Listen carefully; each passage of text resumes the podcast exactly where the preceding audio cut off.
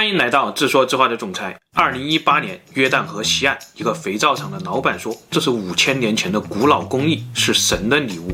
提取橄榄油，加入小苏打，灌水煮沸，晾干，切割，加盖涂装，自然风干，包装出厂。一千二百年前，他们的祖先就在耶路撒冷附近按照这个工艺制造肥皂。当时，从阿勒颇到罗马城，整个文明世界都使用肥皂，肥皂带来文明。”这句话被记载在他们古老的阿拉伯经卷上面。在他爷爷的年代，西岸有数百家肥皂厂，但现在只剩下了两家。巴勒斯坦人对肥皂的需求越来越少。果然，有些事情被这位老板说中了。二零二零年，英国的肥皂销量暴涨一点三倍。这种滑唧唧、起泡泡的东西，竟然能在几毫秒内杀死病毒。也许这真的是神的礼物吧。今天我们就来聊聊他的故事。有一个直观的现象，把油倒到水里面，它们怎么都不可能融合。但是挤入几滴肥皂液以后呢，你就会发现油溶解到水里面了。这个现象是因为肥皂分子的结构在起作用。肥皂分子是一个流星锤，锤子的那一头呢，能溶于水，不溶于油；链子这一头溶于油，不溶于水。所以当肥皂被加入到油和水当中以后呢，这些流星锤就把油分子和水分子结合起来了。再一摇，油就变成了小颗粒，溶解到水中了。杀灭病菌的原理也是这样的，比如这是一个冠状病毒，它的外面有一层保护膜，这层保护膜其实就是一层油脂。流星锤的链子可以很轻松地结合上去，然后水一冲，手一搓，流星锤就把这个保护层暴力拆解了，失去了保护层的病毒也就会瞬间死亡。接着你就会看到一片泡泡被冲入了下水道，这里面其实全都是病毒的尸体。肥皂流星锤的威力非常大。即使是比病毒大几千倍的细菌，也能被暴力拆解。自然界中大概只有百分之零点一的细菌病毒是有特殊外壳的，是肥皂结合不上去的。其余的百分之九十九点九都能够被肥皂在二十秒内暴力拆解。没人说得清肥皂到底是什么时候发明的，它非常的古老。最新的说法是在小五千年前，苏美尔人就开始使用肥皂了，但他们可不懂这些化学原理和细菌知识。那他们为什么会发明肥皂呢？探究这个问题，我们竟然发现肥皂和阿努纳奇有关，还和生命之树有关。具体的故事大概是这样的：时间来到一八八九年，一支美国考古队发现了尼普尔遗址，和尼比鲁只差一个音节。这里是传说中苏美尔最古老的城市恩利尔之城。果然，他们从这里挖出了四万多块写满楔形纹的泥板。后来，西秦就是从这些泥板当中读出了阿努纳奇从尼比鲁来到地球，创造人类，再用人类帮他们开采黄金的故事。当时呢，还有一批泥板也引起了教授们的注意。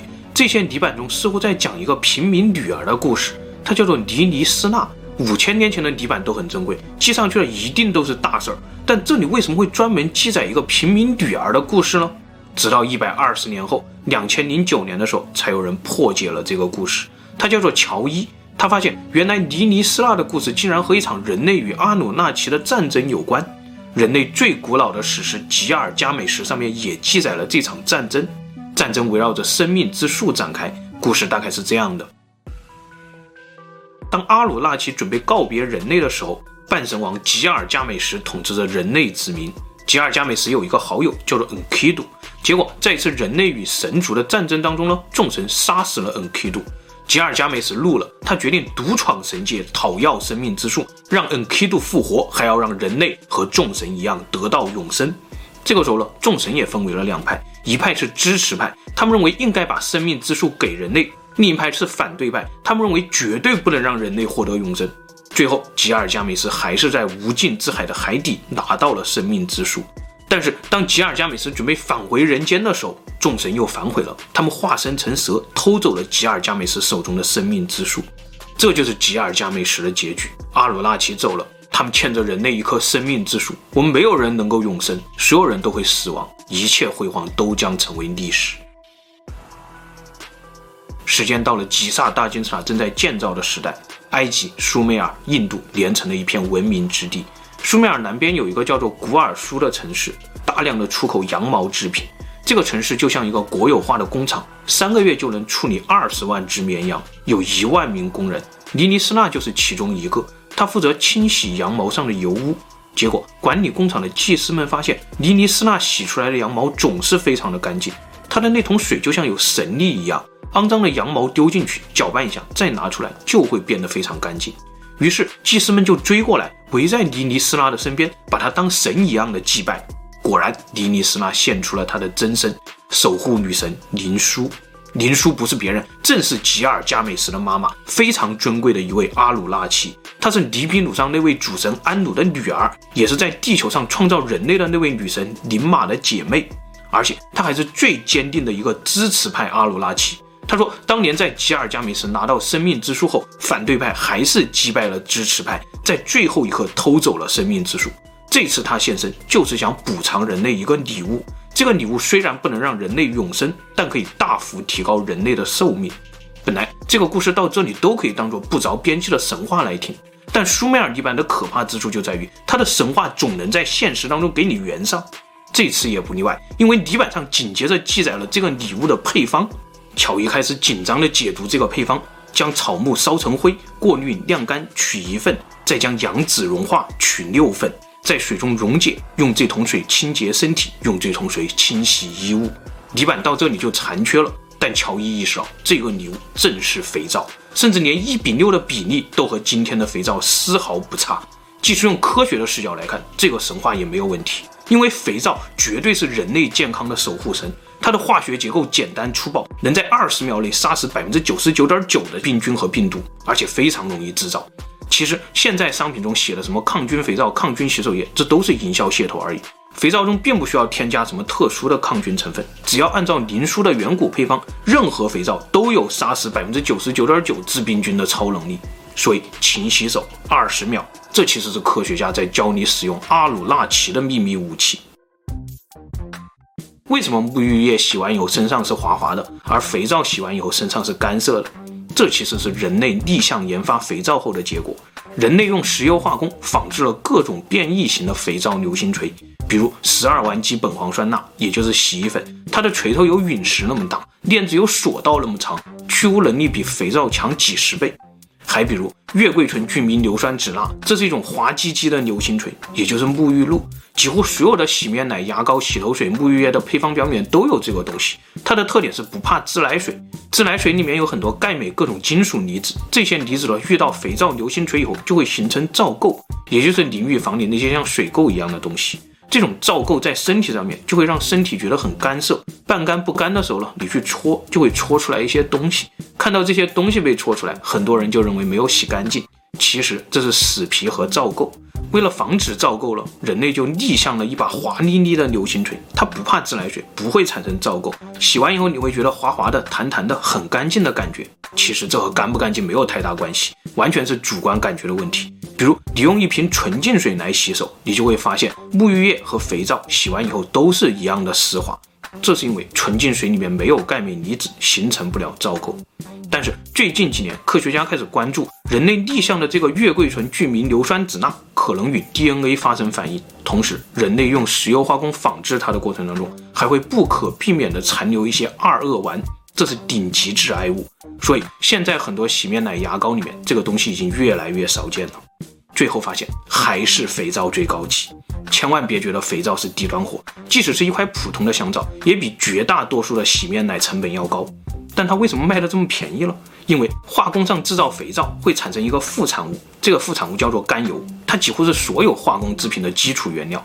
甚至有人说肥皂是甘油的副产物，所以各大日化企业都开足了马力倾销肥皂。制造阿鲁纳奇的原版肥皂需要消耗大量的天然油脂，最古老的是羊油、牛油，最好的是橄榄油，最不好的是猪油，因为猪油会导致伤口难以愈合，还会伤害皮肤。这也就是中国古代为什么一直没有发明肥皂的原因，不是我们不知道配方，而是缺乏油脂。我们用猪的胰脏来做肥皂，叫做胰子，这种肥皂其实很不理想，还不如皂角好用。最好用的肥皂来自阿勒颇、马赛、巴勒斯坦，这都是盛产橄榄油的地方。当然，如果要说最最顶级的肥皂，那就是搏击俱乐部里面讲的那个故事了。在化学上有一个原则叫做相似相容，也就是油脂属性和人类油脂越相近，就越亲肤越好用。所以，如果能用人类油脂做肥皂，那绝对是最顶级的。于是呢，就有了搏击俱乐部里面他们去抽脂中心偷脂肪的故事。肥皂流星锤除了可以杀菌清洁，还有一个隐藏技能。比如你可能用过这种号称日本黑科技的眼镜防雾喷剂，感觉很神奇。其实你用干肥皂和沐浴液涂到眼睛上也有同样的效果，尤其是有用眼镜。包括现在大家都戴口罩，哈气很容易就让眼镜上雾，你完全可以试试阿鲁纳奇的肥皂管不管用。时间回到八百一十六年，有一个阿拉伯圣人正在研究肥皂，他叫做吉伯，非常的厉害。你能说出名字的学科，他基本上都精通。化学家认为他是现代化学之父，牛顿认为他是撰写翠玉露的那个神人。万有引力定律就是牛顿在琢磨翠玉露的时候琢磨出来的。这个神人吉伯会从肥皂里研究出点什么秘密呢？有一天，他的炼丹炉里突然凝固出一种块状的东西。这可能是人类制造出来的第一块肥皂，吉伯也就成了历史上第一个用肥皂块洗手的人。突然想到了一个问题，那就是在吉伯发明肥皂以前，那些炼金术士和炼丹老道，他们的手得多油腻。吉伯用肥皂洗完手，下一个反应就是这个东西吃下去会怎么样？这很正常。炼金术的最终奥义就是炼出来一个东西，吃下去可以长生不老，全世界都一样。吃完以后呢，吉伯觉得很棒，然后大笔一挥，把肥皂写入了食谱。百分之百纯天然的手工皂确实可以长一点点，但大家千万别吃街上卖的那种化工肥皂啊！台湾也有得沟，是一种很独特的天然肥皂，使用茶叶、草木灰和茶油做成。听说台湾有很多得沟手工馆里都提供品尝服务，不知道是真是假，有机会大家可以去证实一下。西非有一个比苏美尔还古老的民族约鲁巴族，他们的神话里也提到了肥皂，而且和苏美尔神话一样，也认为这是神的礼物。约鲁巴的祭祀有疗祭的传统，就是把东西堆在一起烧，烧掉以后送给神明，和中国烧纸是一个模式。他们会用各种非洲果树皮、棕榈叶子、可可豆当做柴火，献祭一些牛羊什么的。献祭完以后呢，灰烬当中就会出现一些黑乎乎、黏黏的东西，祭司认为这是神的回礼。约鲁巴人就会把这些东西涂在身上，觉得就像得到了神明的保佑一样。其实仔细分析，这些黑乎乎的东西就是肥皂。后来不知道哪个北美的营销天才挖出了这个故事，一顿吹，搞出一个非洲黑皂的概念，说它富含天然维生素、抗菌消炎、美白保湿啥的。北美的非裔们很吃这一套，因为他们祖上很多都是约鲁巴人。于是最近几年，非洲黑皂火了，也火到我们这边来了。据说它的体感很非洲，有机会大家可以体验一下。还记得最开始那个肥皂厂的老板吗？他说：“阿拉伯经卷里，肥皂带来文明。”两百多年前，西方历史学家们非常不认同这句话，他们认为强悍的古罗马人并不使用肥皂，只有那些骄奢淫逸的阿拉伯土豪才用肥皂。包括后来崛起的西方列强，他们对肥皂也征收重税。因为当时造一块肥皂的油脂可以造一百根蜡烛，肥皂太奢侈了，严重阻碍了文明发展。但是紧接着发生了两件事，让历史学家们觉得不对劲儿了。首先，欧洲人发现了细菌，原来是细菌让人类生病了。但他们这个不爱洗澡的习惯，恰好是培养细菌的最佳方法。同时，他们还发现，被他们鄙视的肥皂，恰恰又是最有效的杀菌武器。然后，欧洲人从一座被火山掩埋的古罗马城市当中挖出了一座完整的肥皂工厂，甚至还出土了几块两千年前的罗马肥皂。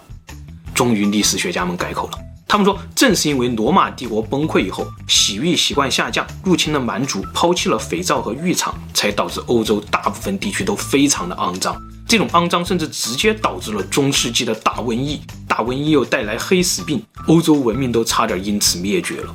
幸好意大利还保持着古罗马的清洁习惯，还学着阿拉伯土豪讲卫生用肥皂，然后文明再次从这里复兴，也就不奇怪了。意识到这些问题后，已经到了1853年，英国终于废除了肥皂税，开始改造城市，注意卫生。到了2019年，肥皂再次成了人类捍卫文明的一道防线。也许下次阿鲁纳奇回到地球的时候，反对派会冷冰冰地对你说：“金子。”而支持派会温柔地提醒我们：肥皂。好了，今天的故事就分享到这里，谢谢大家。最后，夫人说：“原来阿鲁纳奇和我说的一样啊，回家第一件事是洗手。”